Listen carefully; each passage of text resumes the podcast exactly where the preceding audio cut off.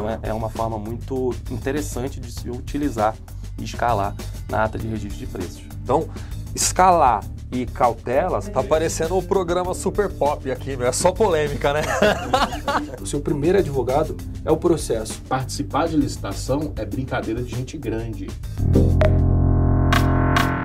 Imagina você ficar de frente com profissionais com notória especialização na área de licitações e poder absorver toda a sua experiência com casos concretos na prática para você aplicar no seu dia a dia. É por isso que eu vou convidar você a participar da banca do licitante e hoje falaremos sobre ata de registro de preço. Ao meu lado eu tenho Antônio Lima. Antônio, para quem não te conhece, por favor, se apresente ao nosso público. Obrigado, Bruno. É um prazer estar aqui.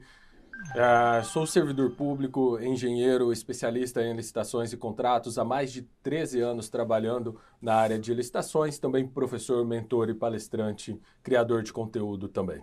Rafael Ícaro, consultor de licitações há mais de 17 anos. Rafael, para quem não te conhece ainda também, por gentileza, se apresente ao nosso público, ah, licitantes, por favor. Obrigado, Bruno. É um prazer estar aqui, mais de 17 anos atuando com empresas, vendendo para o governo, é, mais de 100 milhões de reais homologados para em relação à administração pública federal, estadual, municipal, distrital, sistema S, sempre tentando ajudar os empresários a venderem para a administração pública. Então é um prazer estar aqui com vocês.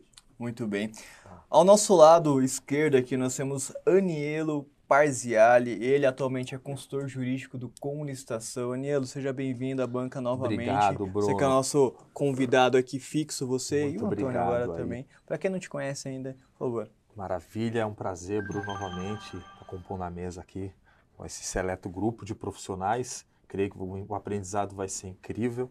É, trabalho com licitações desde 98, é, sou advogado, sou professor da pós-direito administrativo do Mackenzie, é, membro do Observatório das Contratações Públicas da PUC, do Mackenzie, professor instrutor também e autor de dois livros, um de sanções nas contratações públicas, já fazendo enfoque da nova lei, e o Comentários à Lei de Licitações, que saiu agora pela Editorial Medina. Muito bem. Ao lado do Anielo, nós temos nosso querido e ilustre Eduardo Araújo, vem direto de Minas Gerais. Edu, por gentileza, se presente ao nosso público. Muito obrigado, Bruno. Também um prazer estar aqui com vocês, compor essa banca tão especial. Meu nome é Eduardo Araújo, eu tenho uma experiência já de quase 20 anos em licitação, começando a trabalhar primeiro dentro de uma comissão de licitação, depois fui presidente dessa comissão, pregoeiro é, nesse órgão onde eu trabalhei, que foi o CREMG, lá em Belo Horizonte, e fui também assessor jurídico dessa comissão, atuando também junto à presidência do Conselho Regional de Engenharia.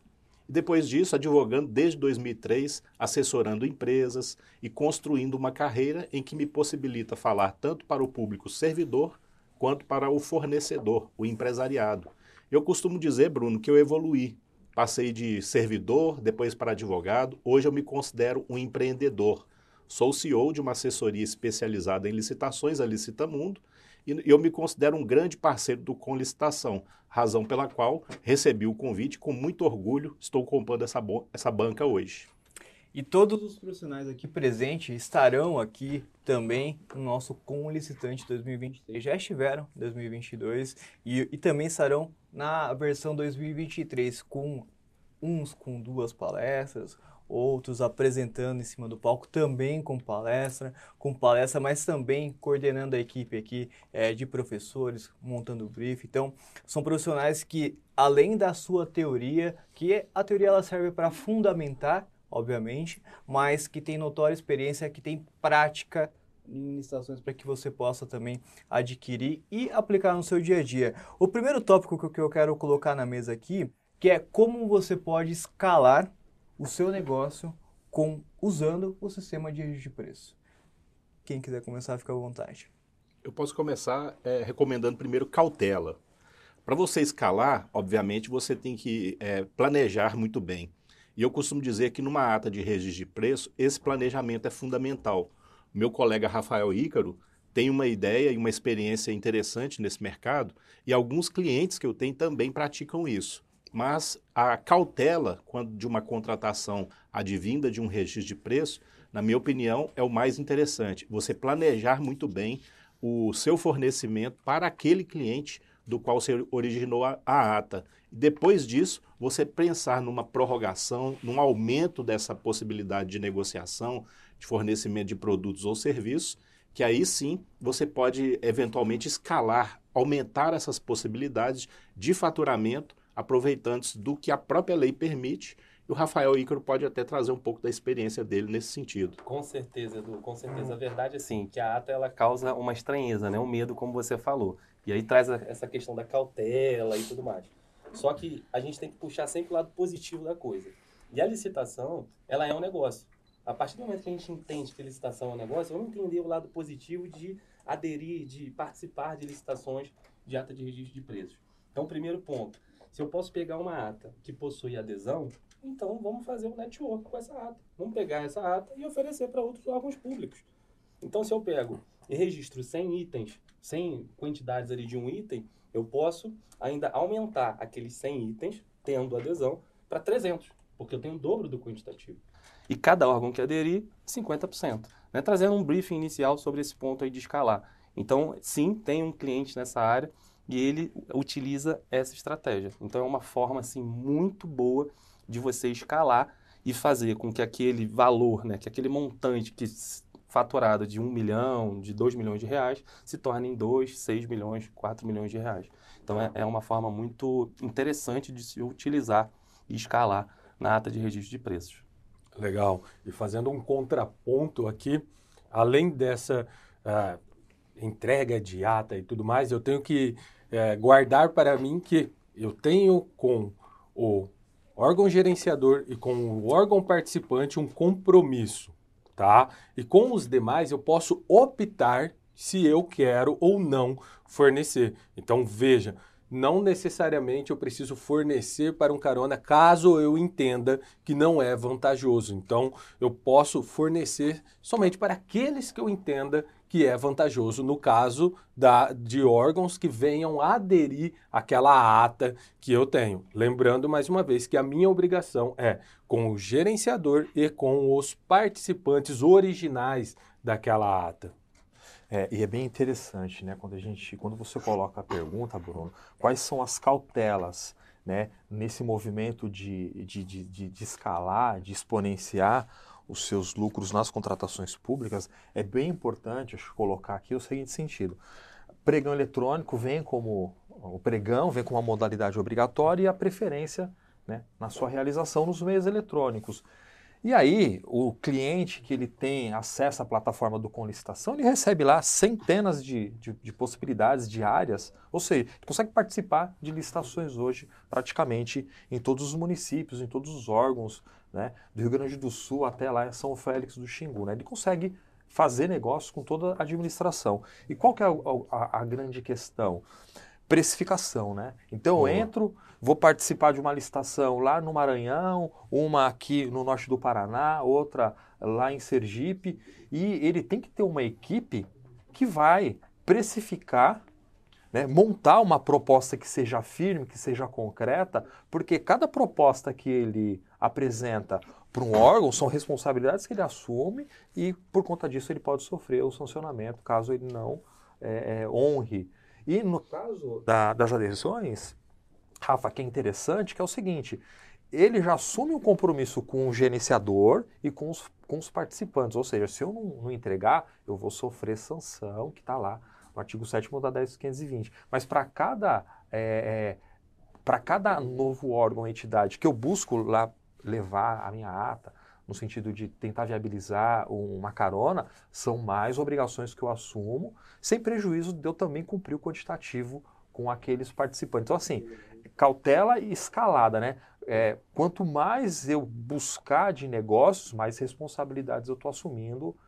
E assim, a administração pública hoje, no passado, você incorria numa infração administrativa, demorava ou não chegava a, a, a portaria de instauração do sancionatório. Agora não. Chega e pode ser que não chegue naquele momento. E, e a gente vem observando, depois de quatro anos e cinco meses, pessoa nem mais lembrava que, que tinha descumprido o contrato, chega a portaria de instauração de sanção. E aí, meu amigo, não tem o que fazer, porque hoje, inclusive, a nova lei estabelece que O poder público tem cinco anos para instaurar o sancionatório. Então, escalar e cautelas, a gente tem que passar por esses assuntos, porque às vezes ele fez bons negócios, mas lá no futuro ele recebe lá uma GRU, uma guia de, de arrecadação, e todo aquele lucro que ele, que ele conseguiu, que ele auferiu naquela oportunidade, pode ser esvaziado aí por conta de uma sanção administrativa. Não, e só para a gente nivelar aqui, nós temos a questão dos atores, eu chamo de atores ali a, a, no registro Boa. de preços, né? É bom fazer um nivelamento para até para o pessoal que vai assistir. Nós temos o órgão gerenciador, que é o que está conduzindo a licitação.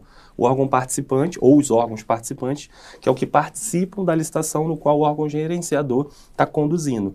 Temos os órgãos não participantes, que é o conhecido como carona, que o Antônio falou, e temos também o fornecedor. E uma coisa legal nessa questão de é, alavancar, né, de, de, de escalar a venda de ata é que quando o fornecedor ele vai oferecer a ata para um outro órgão através dessa adesão, ele já tem o sim do próprio fornecedor. Então, teoricamente, Boa. ele já pensou nessa cautela, ele já pensou na composição de preço dele, que está tudo certo, que ele consegue assumir mais essa responsabilidade. Mas é só aqui uma teoria de que ele já está convicto né, que vai fornecer ali aquele material, o que vai prestar o serviço. E aí, obviamente, o órgão gerenciador dificilmente vai negar, e aí, simplesmente, o órgão não participante vai fazer essa solicitação junto ao órgão gerenciador, vai formalizar e também ao fornecedor para que ele possa correr tranquilamente aquela adesão. Maravilha. Eu só gostaria de fazer um, um registro sobre essa questão é, do empreendedorismo dentro das contratações públicas que é a questão do compliance, né?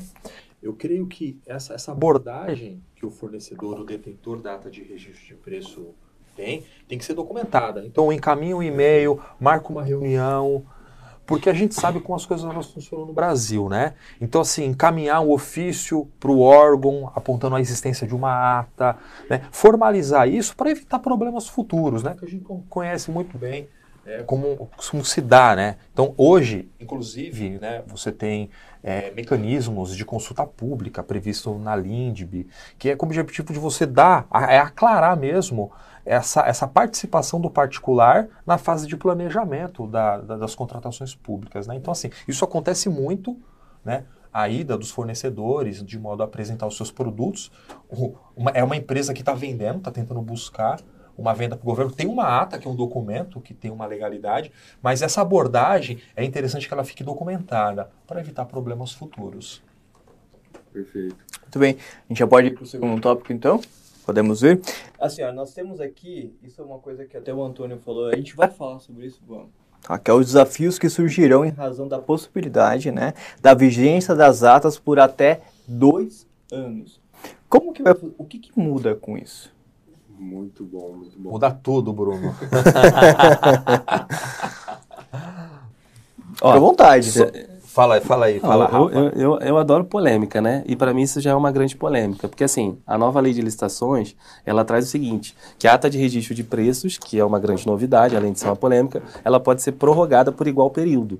E ela, assim, ela não, não, não fixa a questão dos dois anos. Claro que qualquer pingo, para bom entendedor, é letra, que colocando essa teoria, de repente pensando de uma forma assim mais clara e simples, olha, pode até dois anos. Só que será que pode até dois anos? Se pode prorrogar por igual período, porque eu não posso pro, prorrogá-la novamente por igual período e assim sucessivamente. Isso foi até uma conversa que eu tive com outro professor, Ronaldo Correia, e a gente debateu um pouco sobre isso e me surgiu essa reflexão. E aqui a gente tem que jogar a polêmica no ar, sim, né? Sim. E aí eu queria saber também a opinião dos colegas. É, eu quero uh, trazer um detalhe aqui importante com relação a essa a natureza jurídica mesmo da ata de registro de preço. Isso gera dúvidas junto ao fornecedor, porque ele participa de uma ata de registro de preço e, e, no meu entendimento, ele fica com a possibilidade de, sendo aquele primeiro classificado na disputa de preços, de ele ser o eventual contratado. Então, o risco assume o fornecedor. A ata de registro de preço, ela não é nenhuma modalidade, nenhum tipo de licitação. Ela é um procedimento auxiliar da contratação, semelhante, por exemplo, ao que também é o credenciamento. Mas do ponto de vista da utilidade da ata de registro de preço para o órgão público, traz, no meu entendimento, um certo conforto, uma tranquilidade. Temos um processo preparatório, já identificamos quem será o nosso fornecedor e temos a tranquilidade de acioná-lo conforme a nossa demanda durante um ano e, se for conveniente para nós, a gente prorroga por mais um ano, totalizando os dois anos que os colegas comentaram aqui. Então, a tranquilidade para o órgão público com esse procedimento auxiliar da contratação é evidente. Havendo essa demanda, essa ata de registro de preço que aquele fornecedor assinou junto com o órgão vai se transformar aí sim num contrato. Ou seja, para o fornecedor é tudo uma expectativa. Ah, e volta a falar da cautela. Se é uma mera expectativa do fornecedor ele prestar aquele serviço, ou fornecer aqueles produtos naquela ata que ele já firmou com o órgão gerenciador, como o Antônio disse, se ele, se ele é, trouxer para essa relação, mesmo que provisória, outros órgãos, né, ele tem que calcular muito bem a vantajosidade dele, fornecedor, ter mais essa expectativa de direito, aumentando sim a possibilidade dele fornecer. Mas ele tem que calcular, projetando no tempo os seus riscos. Porque a ata de registro de preço, eu sou um crítico. A ata de registro de preço é muito conveniente para o órgão, mas é um risco para o fornecedor. Verdade, o fornecedor hein? sofre o impacto imediato do, do mercado privado nos seus custos. E por isso que é muito, muito tranquilo e, e confortável para o órgão público ter uma ata de registro de preço já pronta e, e à disposição da sua demanda. Mas as influências do mercado privado, quem sofre de imediato é o fornecedor. Mais uma vez, na minha opinião, a palavra que eu coloco na banca hoje é cautela. Ó, o, Edu, só retroagindo um pouco em tudo que você trouxe, né? E para que fique bem claro, talvez, para quem esteja nos ouvindo ou assistindo, é que na precificação que o Anelo já trouxe isso, que eu tenho que avaliar o órgão público que eu vou participar, aonde ele está, a questão de frete e tudo mais, mas a precificação, eu gosto de bater muito nisso, para um sistema de registro de preço, ela tem que ser diferente da precificação de uma aquisição. Porque Perfeito. ali no sistema de registro de preço, eu tenho uma expectativa, como você muito bem trouxe, de, de fornecimento, e existe uma expectativa de que eu posso ofertar isso, como o Rafa muito bem trouxe, né? Fazer esse networking para aumentar a quantidade que eu posso vender. Entretanto, pode acontecer dele não solicitar aquele quantitativo e também pode acontecer de eu não conseguir repassar essa ata para outros, tá? Então, na hora de precificar, eu tenho que ter essa ciência. E um outro ponto importantíssimo na precificação é a questão do custo de entrega, caso estamos falando de produto. Porque quando eu tenho um fornecimento, uh, um contrato de fornecimento e ele é de entrega imediata, por exemplo, eu tenho um frete ou dois, a depender do quantitativo que eu vou entregar. Se eu tenho um fornecimento parcelado, eu consigo saber quais são as parcelas de fretes que incidirão naquele meu contrato. Entretanto, na ata de registro de preço, caso o órgão público não respeite o mínimo que ele deve colocar no, no seu contrato, é salutar, no, perdão, no seu edital, é salutar que isso esteja ali, eu, tenho, eu não sei quanto que ele vai pedir. E ainda que ele coloque o mínimo, aquilo é o mínimo por pedido. Pode ser que ele faça mais de um pedido dentro de um único mês. Então eu tenho que ter essa ciência na hora de precificar. O edital tem que estar claro, né? Muito. Porque tem uma, tem uma questão que se coloca, a gente dá, quando eu falo todo mundo ri. Tem licitante que ele só lê o edital depois que ele ganhou a licitação. Ou seja, ele vê lá o valor mínimo, ele lança o valor, querendo participar daquela oportunidade, não é? Com certeza. ele participa, ganha, vai no lance, ou seja, ele está preocupado com a precificação. Depois ele vai ler o edital. E essa questão do frete é terrível, porque você tem que ter a. Hoje em dia o frete muitas das vezes é até mais caro que a própria mercadoria, né? E aí fica um problema. Agora, o que eu queria voltar é na primeira fala do Rafa, que é o seguinte: ele coloca essa discussão que ele teve com o professor no tocante ao prazo máximo né, da, da, da, ata de registro de preço na 14133. Eu ficaria com, com o que, o Edu disse aqui como cautela, né? eu ficaria na cautela. E aí a gente vai lá um pouco para o direito, porque é, ler a lei, todo mundo consegue fazer uma análise da lei. Só que o direito é uma ciência. E aí você tem os métodos de interpretação, que é a ciência do direito, que é a hermenêutica. E aí tem um método de interpretação, Rafa, que é o método de interpretação racional. O que, que esse método de interpretação ele exige? Ele exige o seguinte, né? Dentro das suas várias facetas, ele fala o seguinte, ó, as normas de exceção, elas não comportam interpretação ampliativa. E a ata é uma exceção, porque a regra é a licitação, conforme está lá no 37 e 21 da Constituição. Então eu não posso realizar uma interpretação ampliativa de uma regra de exceção que é a ata. Então eu ficaria na cautela. Por quê? qualquer tipo de interpretação ampliativa ela pode ser objeto de irregularidade, de, de, de, questionamento de irregularidade pelo Tribunal de Contas. Aí, todo aquele lucro que o particular teve pode se esvaziar Exato. por conta de, de multas e de outros processos. Então, por mais que a lei não colocou, dentro de uma interpretação ampliativa, eu ficaria com essa possibilidade até dois anos. E isso aí é caldo, né? Caldo de galinha, como é que se fala, né? Canja de galinha e cautela, né? Não faz mal a ninguém. Não faz mal a ninguém. Porque não foi uma vez que há um, dois ou três anos de ata extinta, veio o Ministério Público, é, notifica, ele, o CAEX, né, que é o grupo do, o, Ministério Público tem um grupo técnico que ele faz análise de, de editais. Alguém fez uma denúncia no Ministério Público, promotor, conhecimento médio né? Conheço médio de tudo. E ele vai para o técnico, e o técnico fala assim, tem sobrepreço. Aí olha o que acontece. Ministério Público notifica o órgão, ó, teve sobrepreço e a empresa ela foi remunerada mais em 500 mil reais. Aí o que, que o órgão público faz, uma entidade? Notifica o particular a devolver. Ou seja, tem que se tomar muito cuidado, porque dentro dessa cadeia né, acaba sobrando para o elo mais fraco, que é o licitante. Então, ata de registro de preço, a gente tem que tomar muito cuidado, porque os órgãos de controle estão se especializando e depois eles vêm para cima. Você nem lembra mais que você tinha uma ata e a responsabilidade. E aí vai ter que contratar advogado, ter uma série de despesas. Costumo falar, essas oportunidades de dispensa de licitação, de ata, tem que tomar muito cuidado, porque é expediente de exceção. E aí, no futuro, você pode ter a necessidade de estar respondendo por algo que você nem mais está sendo monetizado. Então, é bem, é bem, é bem complexo tem, as empresas têm que ficar espertas com, com esse tipo de situação. Muito bem.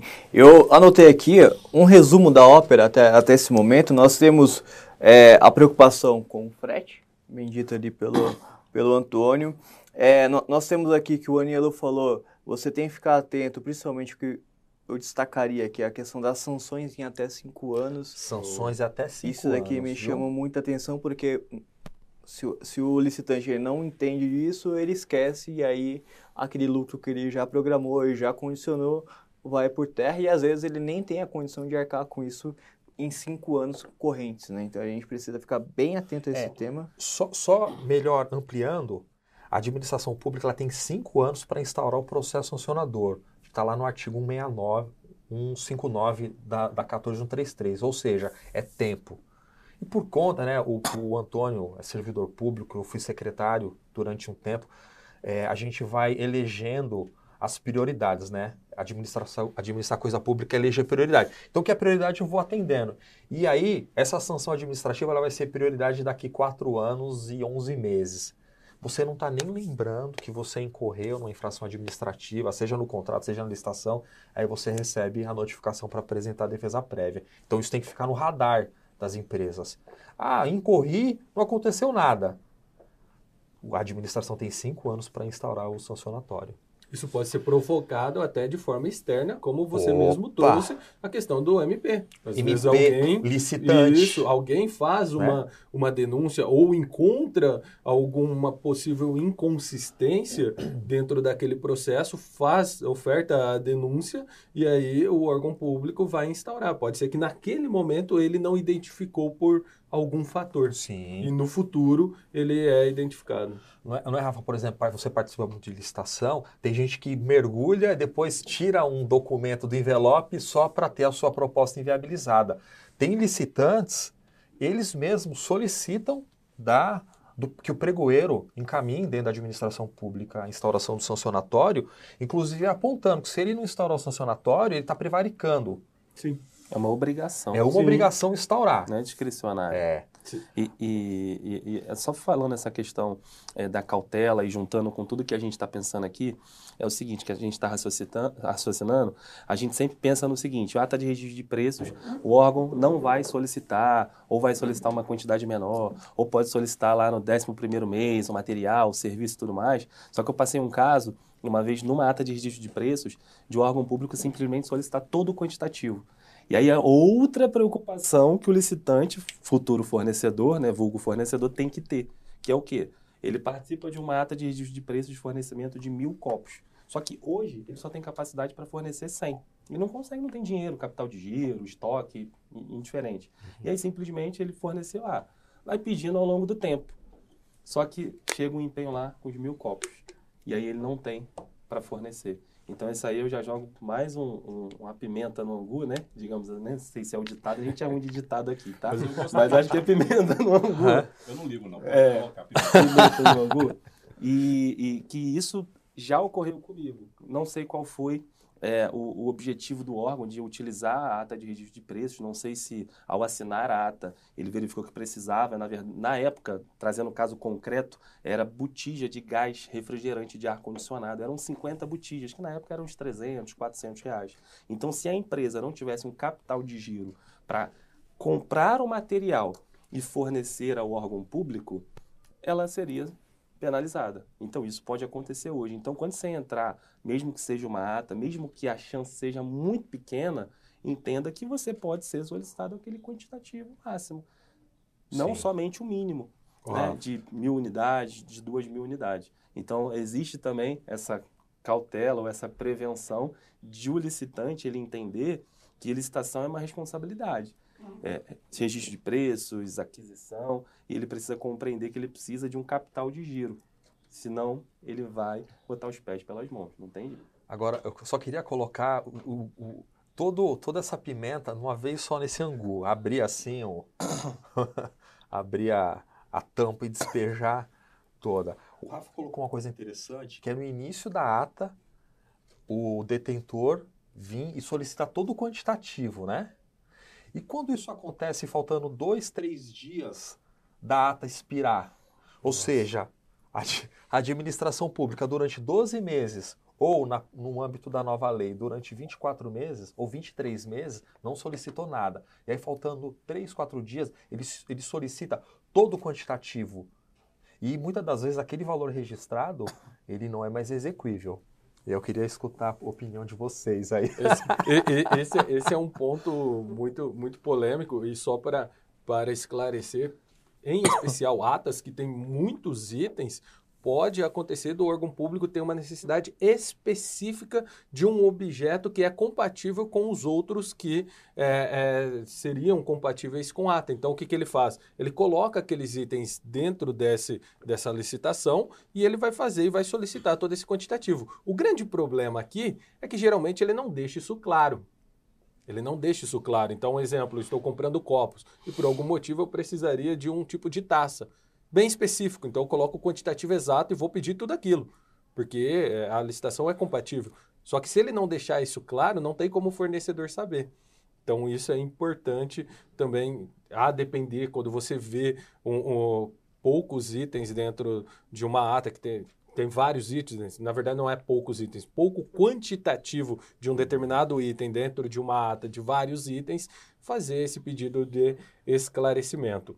Voltando à questão da recomposição, ah, da, do equilíbrio, da manutenção do equilíbrio da ata, nós temos que entender dois pontos aqui. O primeiro é, quando eu estou diante de uma, uma licitação para a ata de registro de preço, que existe a possibilidade dela ser prorrogada, eu tenho que verificar se existe dentro desse dispositivo um reajuste. Porque se eu estou falando de prorrogação contratual, ele faz jus a um reajuste. Então, este é o primeiro ponto que eu tenho que analisar. O segundo ponto, e isso já é clássico para quem atua com ata, se não for, tem que levar isso em consideração, é quando eu verificar, ainda que o órgão público não solicitou nenhum item, quando eu verificar o preço não está mais compatível com o preço de mercado, ou seja, o valor que eu ofertei não for mais compatível, eu já tenho que solicitar o reequilíbrio econômico financeiro. Num passado não muito distante, quando estávamos utilizando o decreto anterior que era baseado na 8666, existia um limbo muito grande, porque no artigo 17 do decreto ele falava uma coisa, no 18 ele trazia o reajuste para baixo, e no 19 ele dava a entender que não existiria reajuste para cima. Não é muito a nossa realidade neste momento, mas eu gostaria de ouvir a opinião de todos como que o fornecedor pode tratar isso na prática? O que, que ele tem que fazer? Verifiquei, não pediu ainda, qual que é o trâmite, o que, que eu tenho que fazer? E outra, estou diante de uma ata dentro da nova lei, a gente viu essa possibilidade de prorrogação dessa ata. Porém, eu não identifiquei nenhum dispositivo que diz que versa em relação ao reajuste. O que, que eu posso fazer em relação a isso? E jogando o último golinho da pimenta caso tenha o dispositivo de reajuste na ata e eu pedir o reequilíbrio, como que eu, fornecedor, eu tenho que me portar em relação a isso? Porque imagine o seguinte, eu tenho um índice de reajuste, mas por algum motivo eu pedi reequilíbrio, o órgão público concedeu. E aí ele vai ter o reajuste dessa ata no momento da prorrogação. E por algum deslize, ou não sei, o servidor que estava gerenciando aquela ata, ele deixou de considerar que ele teria que subtrair ou não teria que subtrair esse reequilíbrio e quais seriam os possíveis impactos, lembrando mais uma vez, possíveis impactos, não estamos batendo o martelo, que isso poderia trazer nessa ata. Tá parecendo o programa Super Pop aqui, meu. É só polêmica, né? e esses, esses são detalhes justamente que me fazem ser um crítico das atas de registro de preço. Primeiro, porque é só uma expectativa. Eu prefiro mais as licitações em que, ao final, se você sagrar-se vencedor, você vai realmente assinar um contrato de prestação de serviço ou um contrato de fornecimento e nós teremos um horizonte tanto para cumprir essas obrigações quanto para o recebimento. Mas nós não, não estamos querendo é, desestimular aqui o, o assinante, o, o, assinante com licitação de considerar as atas de registro de preço como um bom negócio. Né? Então, como eu já disse aqui que a palavra cautela seria muito interessante, eu vou acrescentar uma outra palavra que pode responder essas indagações, que é a estratégia. Então, você ter uma boa estratégia, inclusive de monitoramento, para você, uma vez que, que assinou uma, uma ata de registro de preço, é, é meramente uma ata. Você sequer assinou o contrato ainda. Então, você tem que monitorar. Monitorar essa relação jurídica que você optou por criar com o órgão inclusive sabendo que o mercado privado sujeitará você às, às alterações dele de forma imediata e que você muito dificilmente convencerá um órgão público a fazer uma, um reequilíbrio econômico-financeiro do seu preço numa ata de registro de preços. O risco é muito grande. Então você tem que monitorar, considerar o fator risco, para você fazer dessa expectativa de direito uma possibilidade de faturamento, de escalar, etc. Mas o que, que eu recomendo muito? Primeiro, é que o fornecedor que se submete a uma ata de rede de preço, que ele seja realmente um especialista no segmento dele. Que ele não seja um aventureiro. Mas eu me deparo, pessoal, no dia a dia, com gente que participa dos pregões, depois que ele ganha, é que ele vai falar assim, mas isso é uma ata de rede de preço. Não é nem, não é nem o fato dele desconhecer, é ele participar imaginando que ele foi audacioso na disputa, mas ele vai se deparar tão somente com essa expectativa. Aí ele já flexibilizou demais o fator custo. Então, ter uma boa estratégia de participação é fundamental, uma estratégia de monitoramento da validade dessa ata, acompanhar, porque sim, o órgão público tanto pode pedir tudo no início, não pedir nada, pedir parte no meio e, e com isso ele salvar eventualmente um bom faturamento, ou ficar sujeito ao pedido todo ao final da validade desse primeiro ano e, se for prorrogado, mais ainda. A, o risco dobra, né? Mas o, o problema da, da questão do, das adesões, que a gente pode trazer como é, apimentar ainda mais essa questão da, da importância da precificação, é justamente fazer, fazer o, o, o comentário de que a lei limita um pouco mais a questão da adesão de outros órgãos, justamente porque a própria lei, o legislador entendeu que o impacto financeiro para o fornecedor pode prejudicar a própria administração, uma vez que ela eventualmente pode exigir um fornecimento e o fornecedor realmente não ter condições, sob pena até de, de fechar sua empresa, de honrar esse compromisso que ele assumiu. Mas é ferro e fogo. Na relação de uma ata de registro de preço, é ferro e fogo. O que, que eu quero dizer com isso? Que o fornecedor optou por participar daquela disputa. Se ele optou e for convocado para assinar o contrato decorrente da ata, ele vai ter que honrar o seu compromisso, sob pena das sanções que o Anielo trouxe. E, e essas sanções podem acontecer e ele vai dormir muito mal durante cinco anos.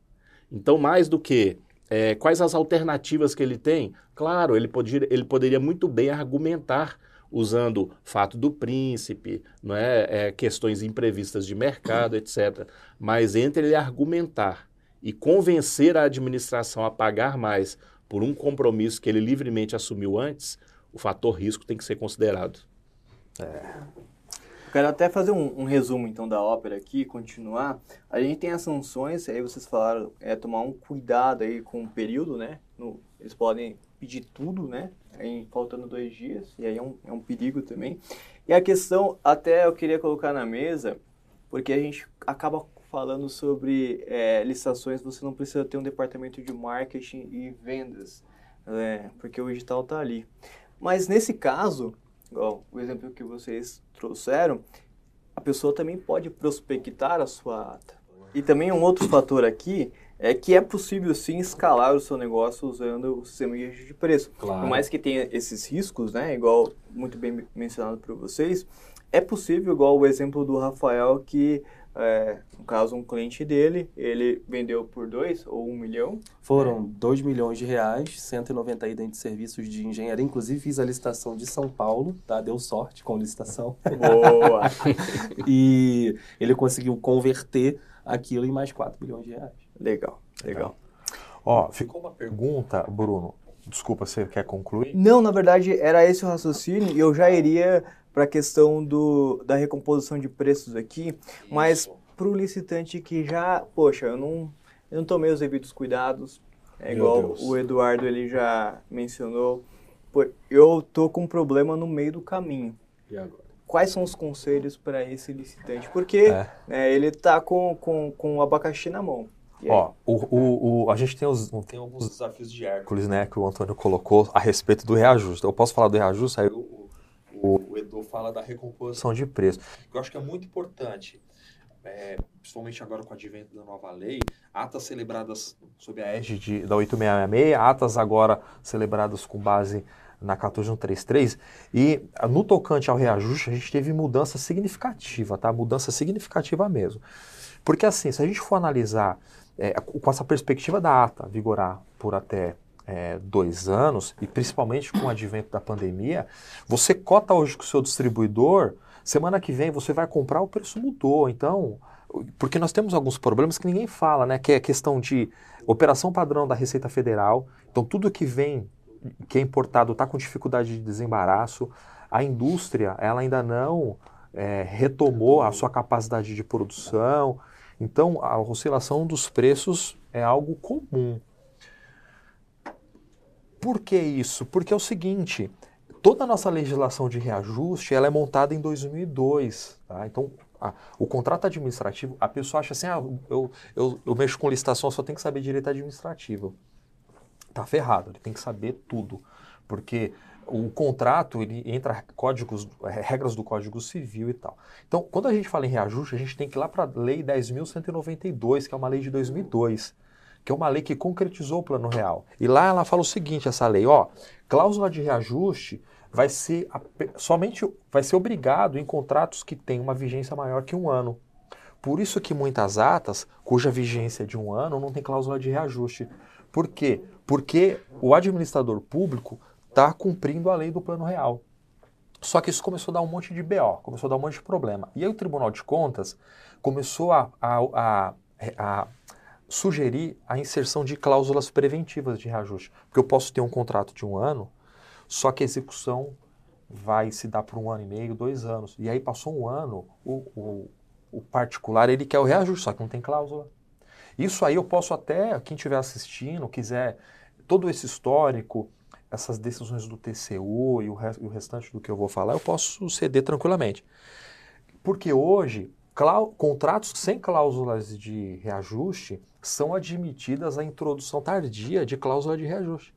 Então tem um contrato lá de um ano que está vigorando por três e o particular está lá executando no osso, ele pode solicitar a introdução de uma cláusula de reajuste. Isso aí ninguém sabe, tá? Poucas pessoas sabem, melhor dizendo. Então, por quê? Por conta da lei do, por, isso, por conta da lei do plano real. Por isso que a ata não tem cláusula de reajuste. O que, que a nova lei ela estabeleceu? A ata com vigência de até dois anos e tem, se não me engano, duas passagens na 14133 que exige a fixação de mecanismos de recomposição de preço, seja por meio de repactuação, no caso de serviço, e seja por meio de reajuste. E aí tem um artigo lá na lei, que é o parágrafo 7 do artigo 25, fala o seguinte: contrato qualquer contrato é, ajuste com qualquer prazo de validade é obrigatório ter cláusula de reajuste. É obrigatório. Isso para o particular é um, um, dos grandes ganhos, porque você entrar no contrato sem perspectiva de ter o teu preço reajustado é horrível. Principalmente contrato de obra, né? Que você que tem recursos da caixa, contrato de um ano ele acaba sendo executado por três. No preço no osso. Então, essa é a resposta que o, que o Antônio tinha dito no tocante à questão do reajuste. E aí, para passar a, a, a, bola aqui para o Edu, se há uma recomposição de preço e o contrato tem uma cláusula de reajuste e a recomposição de preço é elevar, nivelar todos os preços, é, ampli, é, re, como, como se fosse re, reajustar a, a, a, a revisão de preço, atualizar todo o contrato eu abriria a mão naquela, naquele momento da cláusula de reajuste, porque o Tribunal de Contas pode pegar lá na frente que teve uma recomposição de preço, depois vem uma cláusula de reajuste. Aí eu não quero devolver esse. Eu preferiria não devolver esse recurso devidamente reajustado, né? Ou com atualização monetária. E aí, aí, aí o, o, o Edu fala sobre recomposição de preço. Eu, eu quero repetir aqui o fator risco. Fator risco para o fornecedor nesse tipo de contratação é justamente isso.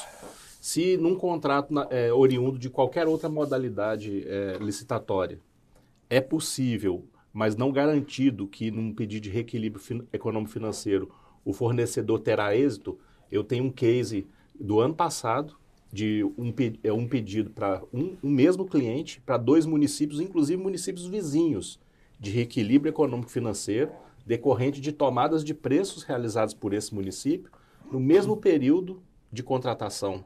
Em um município foi deferido, no outro foi indeferido. Com a mesma argumentação, eu precisei tão somente alterar a planilha. E era serviço de engenharia, ou seja, de constatação imediata, documental, de que havia razão para o pedido, por isso foi deferido, e aqui, embora os mesmos argumentos, foi indeferido. É o poder discricionário da administração. Quando a gente estiver falando de reequilíbrio econômico-financeiro, o fornecedor estará sujeito a esse risco do poder discricionário. Não existe nada que vai obrigar a administração a deferir o pedido de reequilíbrio econômico-financeiro. É, até se tiver uma cláusula de reajuste, num contrato desse, eu já falaria com, meu, com quem estiver me consultando para ele ficar até feliz já ter, inclusive, essa previsão na ata de registro de preço porque nem, nem, nem às vezes obrigatório é ter essa, essa cláusula de, de reajustamento automático a depender do objeto da contratação. Então, qual que é a possibilidade que o fornecedor tem para a gente tentar ainda dar um pouco de, de ânimo para os nossos ouvintes, né, para quem está nos assistindo, de que isso é viável. O Rafael é um grande defensor da arte de registro, o sorrisão dele já está dizendo isso. Mas é que dependendo do argumento, dependendo da comprovação, ele pode ter a possibilidade do deferimento, mas não é nada garantido. E, e o Edu, na verdade, eu acho engraçado. Você fala do registro de preços, você é contra e eu sou a favor, isso é muito legal. Mas, é, na verdade, eu sou defensor da realidade. E, e eu, a gente estava até conversando, vindo para cá, que é o quê? A, a, realidade de quem vende produto, por exemplo, é essa. Não, dificilmente você vai encontrar uma aquisição Né? A maioria das licitações hoje utiliza o instrumento auxiliar, que é o registro de preços. Então eu sou defensor da realidade. Eu vou tenho que me adaptar à realidade. Sim. Tem que ser igual o camaleão, né? Eu É. já tô É. ruim de ditado, né? É o camaleão que vai. Então a gente tem que se adaptar a essa realidade. Mas eu entendo perfeitamente a cautela, a composição dos custos, dos preços e tudo mais. E, e, e, e a gente só fazendo um adendo a essa questão de recomposição, reajustamento, repactuação, realinhamento, que seja, é, a nova lei traz essa segurança para o licitante. Isso é o mais importante. O que nós não tínhamos no 7892, decreto. Né? Então, tinha aquela questão artigo 17, 18, 19, mas agora a nova lei traz essa segurança, porque está fincado lá que tem que prever alteração dos preços registrados. Então, de alguma forma, isso vai ter que vir em regulamentos e tudo mais.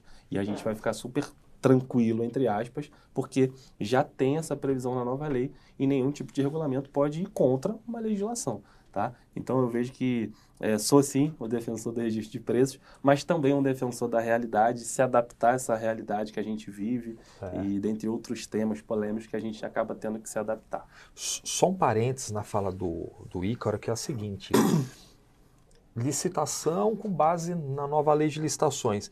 Analisou o edital, não tem cláusula de reajuste, impugnação e representação. O grande Perfeito. problema é que, para esses licitantes que só estudam o edital depois que ganha a licitação, a Inês é morta. Agora, para aquele que faz a sua lição de casa, que eu vou entrar num contrato com uma vigência de dois meses, não.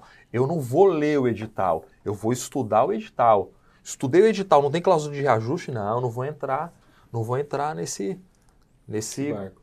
Mas esse, Anielo, é um problema é, até cultural do, do, do, do próprio licitante, porque é o seguinte, ele vai, quando, quando analisa o edital, porque tem esse, esse porém também, ele analisa o edital com um viés comercial. perfeito. Ele não analisa o edital é, verificando as cláusulas dele. Entendeu? Então, por exemplo, é, pode ter pe- é, pegadinhas aí, ou que ele nem se atente, só avisando a questão, ah, como que é o frete?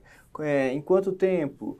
É, qual que é o valor que eles Qual que é vão a pagar? entrega mínima, o quantitativo mínimo? Pagamentos e tudo mais. Então, assim, ele foca muito no viés é, comercial, né? Que é o foco dele, obviamente, mas ele tem que ter um apoio jurídico para poder analisar a questão, as pegadinhas, as cascas de banana, Termo aquilo de que ele não referência. consegue enxergar, termo de referência. É, É um olhar de águia, né, o Bruno? Olhar de águia. Olhar de águia. Entender? Foi o que o Edu falou. Numa análise de um edital, você entender. É registro de preços? Eu tenho que ter um pouco mais de cautela.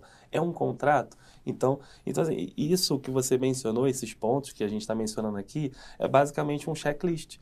Você, assim, eu sou um adepto ao checklist, porque eu entendo que o checklist vai te auxiliar no processo de análise da licitação. Tá? Então, é, e, e entra outros pontos, o tema não é esse, né, o checklist e tal, mas entra outros pontos, você analisar a questão da ata de preço, a questão de cláusula de reajuste, se é pela nova lei, lá no preâmbulo vai dizer se é pela nova lei, se é pela 8666, pela 10520 e por aí vai. Esses dias eu estava analisando um caso e adjudicou, homologou, assinou o contrato, aí o cliente perguntou, é, me mandou uma mensagem e falou o seguinte, poxa, é, esse objeto ele foi descontinuado. Pô, esse objeto foi descontinuado porque você não, não, não apresentou isso numa impugnação, que o- esse objeto ele não está sendo mais oferecido.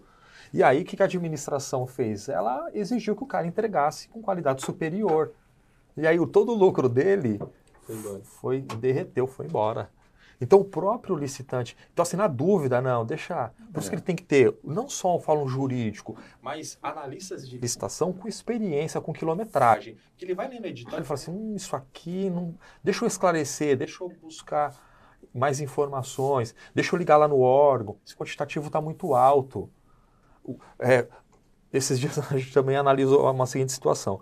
Era, era registro de preço de exames laboratoriais e o quantitativo acho que era 160 mil exames. Aí você ia lá na população do município, 80 mil. Poxa, um volume de, de, de exames que, Supera. que supera. E aí ele assinou o contrato. Depois ele de- e tinha visita técnica, ele não foi na visita técnica. Depois que ele assinou a ata, ele foi lá na Secretaria de Saúde e falou assim: "Não, já precisa de uns 80". E aí ele tinha que mobilizar uma estrutura para manter, para instalar lá o seu laboratório. Então, assim, é a análise do edital, é o risco. Todo, todo negócio tem risco, né, Edu? Todo. Todo negócio tem risco. Mas nos negócios públicos, o risco ele é exponenciado, né? Sim, muito bom. Um ponto que, que o Anielo trouxe só para ficar claro, você disse, olha, às vezes não tem no contrato reajuste, mas pode ser sanado no futuro. Isso também gera um problema, porque quando você não tem um índice setorial, você não sabe que índice que ele vai colocar e geralmente ele vai colocar o índice que beneficia ele. Então isso é um ponto, então tem que eu, Antônio, como servidor público, eu recomendo impugne o edital, tem que deixar claro, no mínimo, peça um esclarecimento. Caso houver prorrogação, qual o índice que você vai utilizar? Porque aqui nós estamos vinculando. O pedido de esclarecimento é vinculatório. Então, lá no futuro, ele não pode utilizar um diferente. Ele esclareceu este ponto, ainda que ele não altere o edital. O Edu trouxe um ponto muito importante que disse assim: ah, você fica à mercê do, do poder discricionário do, do órgão público. Eu vou trazer uma experiência prática que eu já vivi diversas vezes com solicitação de reequilíbrio. Muitas vezes, o que acontece é o fornecedor solicita o reequilíbrio, porém é, você, você como um, um, cidadão médio, você percebe que sim, ele faz jus ao reequilíbrio, como cidadão, não como servidor, mas como cidadão médio você percebe isso. Entretanto, ele não traz factualmente isso documentado.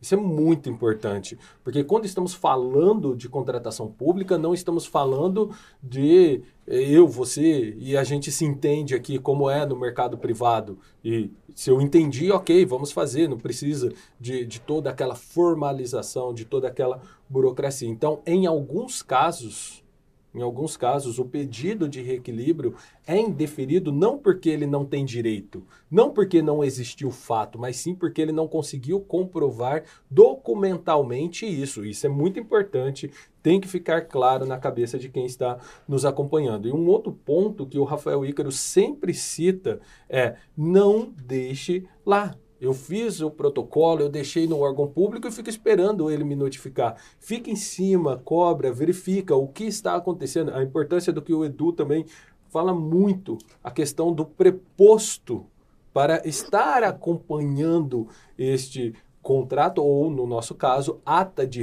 registro de preço. Porque às vezes o, o, servidor recebe, ele indefere, ele publica ou notifica de alguma forma que o fornecedor não está sabendo.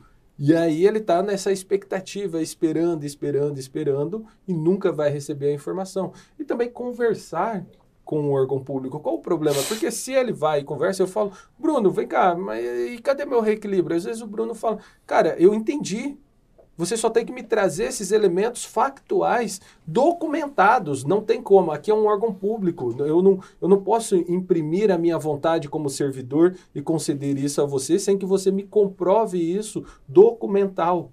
Traga todos os elementos, comprove documental que realmente existe isso, porque no futuro não vai existir Bruno e Antônio. Vai existir um processo frio que alguém estará analisando e dirá: calma, aqui tem uma irregularidade. Ele não conseguiu comprovar por que, que você concedeu. Sim. E aí, uma, uma máxima que eu sempre digo: você lembra tudo que você fez há quatro, cinco dias atrás? Agora você vai lembrar daqui quatro anos e onze meses, Aninha? Formalizar. Aqui, entendeu? Então, trazer todos esses elementos é muito importante. Eu costumo dizer que o seu primeiro advogado, o seu primeiro advogado é o processo porque nele estarão todas as informações que deverão falar por você. Deverão narrar os fatos e trazer todos os elementos da tomada de decisão. Então, muitas vezes eu vejo pedidos indeferidos e você percebe que o fornecedor tem direito porque ele não soube formalizar. E tem fornecedor que acha que, bom, ele rejeitou, então acabou. Aqui acabou. Não, às vezes é um ajuste. O Edu mesmo trouxe. Olha, eu fiz uma adequação na planilha e mandei de novo. Ok. Às vezes é um ajuste, uma composição Sim. diferente que faz essa tomada. Só um, só um pequeno parênteses na sua fala, uhum. que é essa questão da necessidade de você provar documentalmente o desbalanceamento da equação econômico-financeira. E aí fica uma dica aí, né, para os licitantes. Uh, o mercado, e outra, outro gancho, o mercado privado, as negociações elas, elas seguem uma outra linha. no direito, no direito administrativo não, nas licitações não, tudo tem que ficar documentado porque vai ser controlado. E o Tribunal de Contas tem olho de águia. Só que qual que é a grande dificuldade do licitante, do contratado? Ele apresenta a proposta com um determinado custo. E aí, durante a execução, ele quer exponenciar o custo. Então, há uma, há uma prática que ela é ruim da aquisição de determinados insumos com meia nota para se pagar menos imposto. Então, ele vai asfalto, pedra, ele coloca lá que ele pagou 100 reais no valor da pedra, na planilha, e o, no mercado está custando 130. Porém, ele, no, quando ele compra esse objeto do seu fornecedor, ele faz meia nota. Então, ele não consegue provar pelos documentos que ele tem o desbalanceamento da equação. Eu falei assim, me, tantos, vários clientes, me apresenta a nota. Poxa, eu não consigo te apresentar a nota, porque a nota, você sabe, né? Eu tem aqui É uma prática. É uma prática. Então, esse, esse benefício que ele teve durante a execução do contrato pode prejudicar depois um restabelecimento da equação no futuro. Tudo bem, a gente sabe como que funciona o empresário brasileiro, tal, mas tem que tomar muito cuidado, porque um pequeno benefício lá no início da execução do contrato pode te prejudicar no final. Muito bom, muito bom, perfeito. perfeito. Mas é aquele licitante que abrange mais regiões, qual, quais são os cuidados que ele deve ter? porque o controle, penso eu, o gerenciamento disso ele aumenta, né? porque a gente tem mais nuances ali que vão impactar em seu negócio, prazos e tudo mais. Então, como que vocês enxergam isso e quais são as dicas, já que esse é um tema tão delicado? Ó, primeiro, eu entendo que nunca foi tão importante é, o, o, conhecimento, né? Você buscar esse conhecimento em relação a regulamentos, a novos normativos. Então, assim, é, é, é clichê o que eu estou falando, mas não, não tem um, ninguém vai falar aqui e vai dar uma fórmula mágica. Essa é que é a realidade. Né? Porque você citou aqui alguns estados, e fora, dentre outros, que cada dia sai um normativo diferente, um regulamento, e, e eu estou vendo que a, o, o, mercado de licitação, né, os licitantes estão apavorados, mas a gente já tinha uma insegurança né? A gente já vivia isso, tem a lei das estatais, tem o sistema S, aí tem, temos lá falando de, de, de, pregão, né? o decreto 10024, mas aí cada município também acabava atendendo o seu regulamento, utilizava de uma forma. Então, a gente tem, tem que ter um pouco de cautela, né? mas buscar esse conhecimento e entender o seguinte, empresário tem que empresariar. Se ele tem uma empresa de construção civil, ele não tem que fazer licitação. Ele tem que construir prédio e fazer reforma. Então o que, que ele tem que fazer? Ele tem que contratar uma assessoria. Não tem jeito. Se ele ficar nessa de que, olha, não, eu vou seguir aqui a minha linha, vou bater cabeça e tudo mais, e, e vou fazer, a, vou pintar parede, fazer licitação, analisar edital, fazer recurso, ele vai ser extinguido das licitações. Não sei se do mercado de construção civil, mas das licitações ele vai, porque ele não vai dar conta. Ele não vai conseguir. E eu não digo nem só para registro de preço, né? De âmbito geral. Mas é só fazendo uma inicial aqui, ó, quero ouvir a opinião dos colegas, de repente alguém surgir com uma fórmula secreta que eu também vou querer. Por mais que tenha a plataforma com licitação, né? Não, exatamente. Um, um gerenciamento de chat, né? E, e Ele... o ponto importante é o seguinte, a única vantagem que eu vejo em relação ao que nós tínhamos, 8666, falando de registro de preços, de decreto 7892, e em relação a 14133 e futuros regulamentos, e regulamentos já presentes, é o acesso à informação. Então, facilita muito mais né, a, a, gente compreender. Você pegou essas informações aqui, já tem aqui, e você consegue acessar o regulamento, aí tem do estado do Paraná, da Bahia, Rio de Janeiro se posicionando. Então você consegue o que nós não tínhamos antigamente. Então esse eu vejo que é um ponto positivo. Né? Então a minha dica principal é, se você faz parte do operacional da licitação, vai buscar o conhecimento. Agora, se você é empresário, se você é licitante, fornecedor da empresa mesmo, contrate uma assessoria especializada. Não tem jeito. Eu entendo dessa forma, gente. Legal. Do mesmo modo que a nova lei de licitações trouxe as noções de compliance para contratação pública, ela trouxe também a noção de governança. Ou seja, o órgão público ele vai obrigatoriamente ter que gerir e fiscalizar muito bem cada um dos seus contratos Conversamos no café da manhã hoje com o Rafael, com o Antônio. Da mesma forma que os órgãos públicos estão se armando até os dentes para fiscalizar cada contrato, o fornecedor, o assinante com licitação já está fazendo isso. Ele está se armando com conhecimento, capacitação, como o Rafael falou. Da mesma forma que o órgão público terá excelentes é, fiscais e excelentes gestores, o fornecedor ele tem que ter também excelentes prepostos. Eu até digo que, o, da mesma forma que o empresário não tem que conhecer de licitação, mas sim ser um especialista no seu negócio, para bem precificar, saber como que vai bem fornecer, ele tem que ter um excelente representante para equilibrar essa relação órgão público que gerencia e fiscaliza, fornecedor que representa muito bem os interesses da empresa. Feito isso, toda essa questão de é, decorrente de, de como foi a forma de contratação será equilibrada também lá na ponta. Então, nós teremos muito menos problemas de é, é, execução contratual se nós trouxermos esse equilíbrio entre representante da administração e representante da empresa. No meu entendimento, além da capacitação, é ele saber que realmente ele tem que ter um bom gerenciamento da sua relação contrata contratual com qualquer órgão. Com isso, ele diminui os riscos, inclusive os riscos que são naturais do mercado privado, que não impactam tão de forma imediata o mercado público.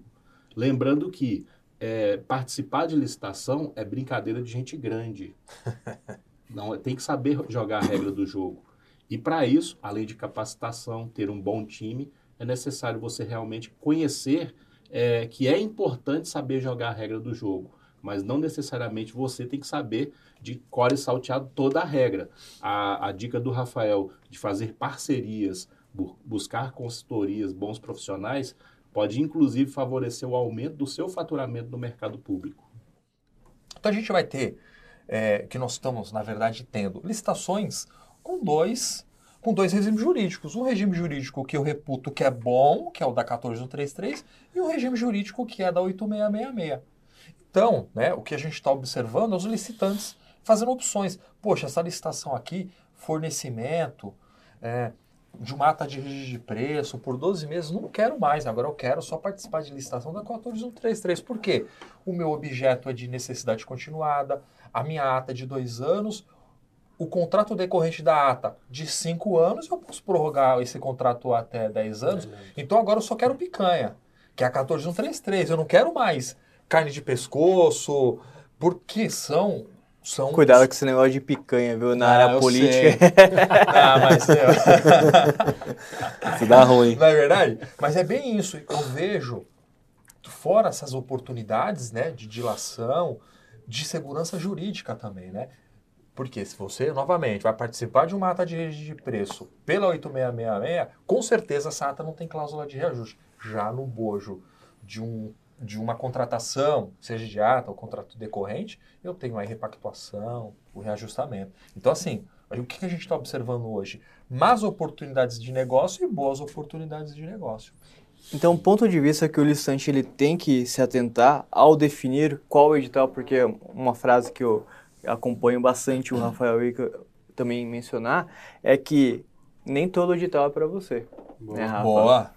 Então, esse é um filtro que o próprio licitante ele pode ter a partir de então, por isso que é tão importante dominar a nova lei, é esse edital, ele está previsto, ele, ele foi feito em cima da nova lei ou está no regimento anterior? Esse é um filtro do próprio licitante ao entrar ou não nesse edital. Perfeito. Né? Então, isso é bem bacana e bem pontuado por vocês. Eu quero colocar aqui é, um, o ponto, talvez seja, acho que é o tópico mais importante aqui para a gente debater, é, e finalizar essa banca do licitante, que é o seguinte: é possível ou não essa adesão? Então, começando pelo Edu. Então, o, há uma polêmica em discussão se é, se é possível a adesão dos municípios é, em, atas de, em atas de registro de preço de outros municípios. Exatamente porque na nova lei de licitações, de toda a leitura que nós trazemos do artigo que faz essa previsão da possibilidade de adesão dos órgãos, não está escrita a palavra município. E, e, muito por sorte, eu localizei essa manifestação do professor Vitor Amorim, que já deixo registrado aqui um abraço também para ele, e eu me filio ao entendimento dele, que essa redação da nova lei de licitações, ela não pode ser entendida, interpretada como excludente dos municípios, porque seria uma interferência direto, direta no poder de, é, de decisão do próprio órgão administrativo cada órgão administrativo da sua respectiva esfera tem o poder de se regulamentar e de se autorregulamentar. Isso é previsão constitucional, ou seja, é uma norma obviamente superior à nova lei de licitações, que é uma norma geral orientativa, que é, é um norte para ser seguido. Mas é, é, nesse caso específico, essa redação não limita também, no meu entendimento, a possibilidade dos municípios de aderirem às atas. E aí, fazendo uma correção, o que o legislador pretendeu foi eliminar essa possibilidade das adesões é, indiscriminadas de forma vertical. Mas a adesão horizontal seria possível sim. Só que a nova redação, a redação da nova lei de licitações não tem a palavra município. E isso, no entendimento de quem lida com licitação no dia a dia, é até interessante o escalonar que o Rafael Ícaro disse, o sujeito ganhou uma licitação no município do Rio de Janeiro. Ele poderia ofertar, depois nós vamos falar aqui, qual, existe um limite para essas adesões? O limite quantitativo? Existe. Os nossos colegas vão trazer esses limites aqui.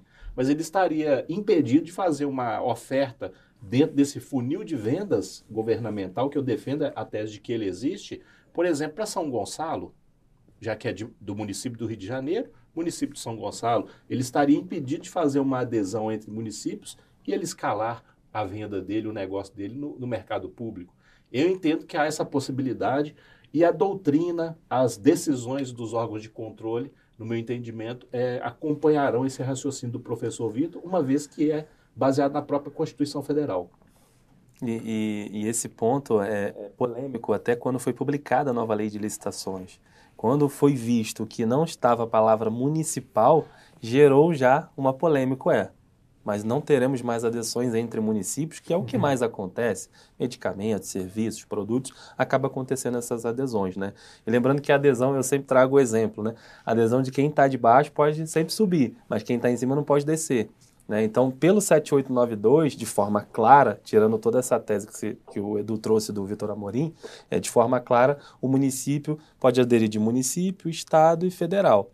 Agora, federal não pode aderir de estado nem de município, e estado só pode aderir, é, não pode aderir de, de município. Né? Então tem essa, essa, essa questão. E aí a polêmica da nova lei de licitações que trouxe essa tese aí do professor Vitor Amorim, que é, traz esse subterfúgio ali em relação à adesão, que pode ser utilizado, inclusive, provavelmente em regulamentos né, de municipais, sim, estaduais. Sim, sim. Muito bem, muito bem. Ah, assina embaixo com tudo que foi exposto. O Edu deixou no ar qual é o quantitativo. Esse quantitativo é limitado ao dobro do que uh, foi registrado.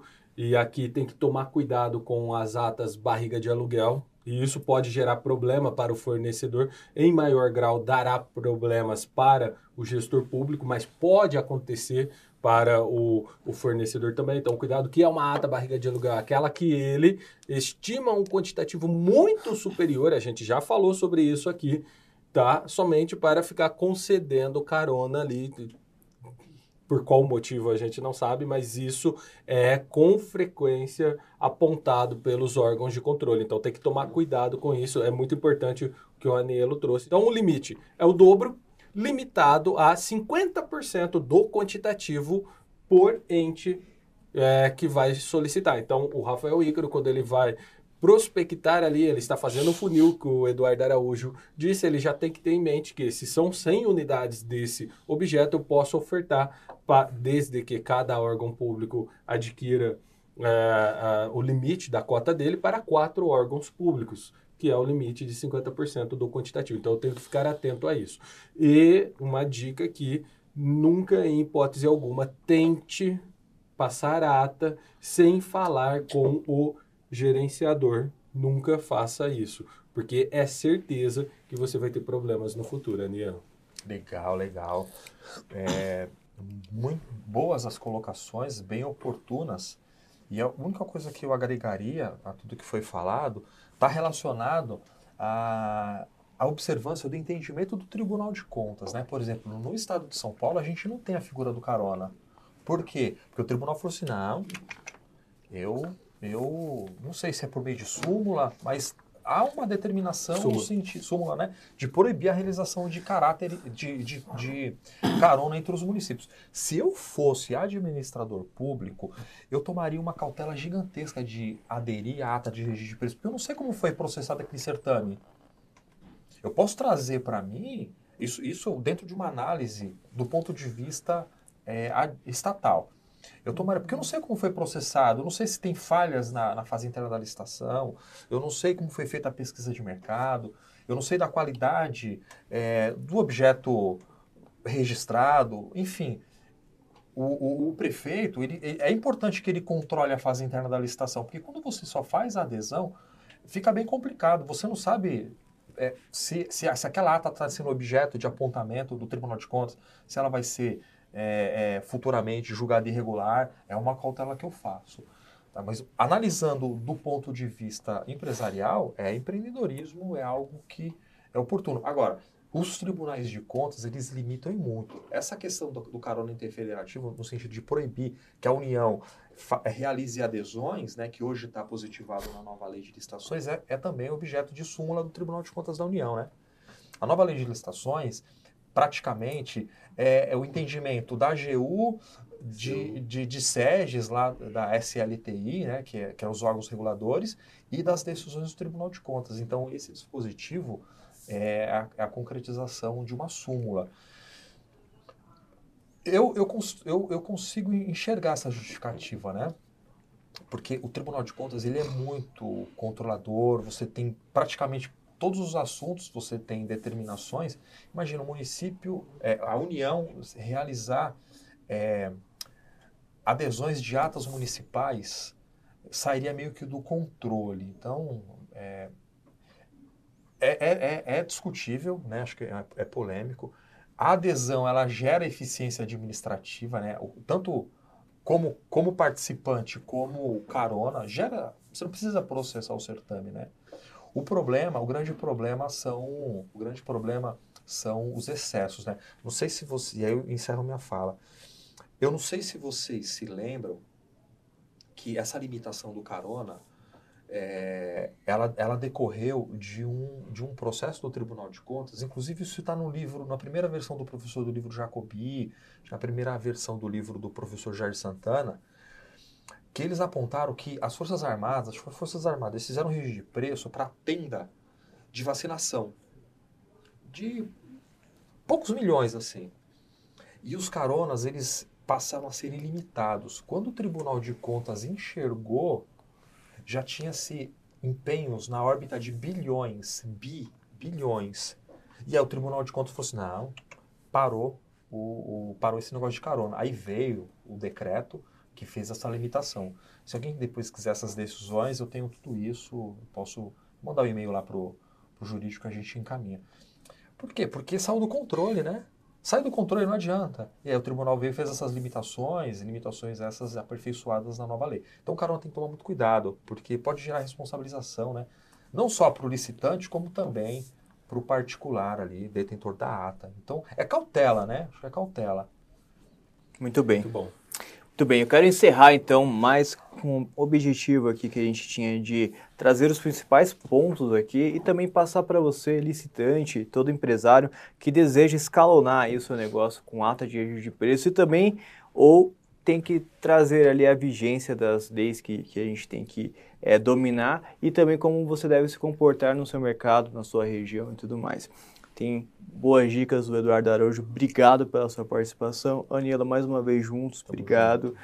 Antônio Lima, meu parceiro, obrigado por tudo. Estamos mais uma juntos. vez. E Rafa, obrigado pela sua participação. Tá imperdível com licença para todo mundo que quiser acompanhar também ah, o link, tudo tá na, na- na descrição para que você consiga participar e não somente participar, adquirir as principais estratégias, práticas, técnicas para você aplicar no seu dia a dia, tanto você que é empresário, tanto você que tem uma equipe de licitação, tanto que você terceiriza ali o seu negócio também sobre licitações, você tem que dominar esse mercado porque existem várias nuances que você precisa entender e também como uma espécie de um filtro. Quem não dominar vai estar fora do jogo. Então, para você ficar dentro do jogo e ganhar, porque os seus concorrentes certamente não estarão lá presentes, você vai estar à frente do seu mercado. Um grande abraço e até a próxima. Tchau, tchau. Até mais, pessoal.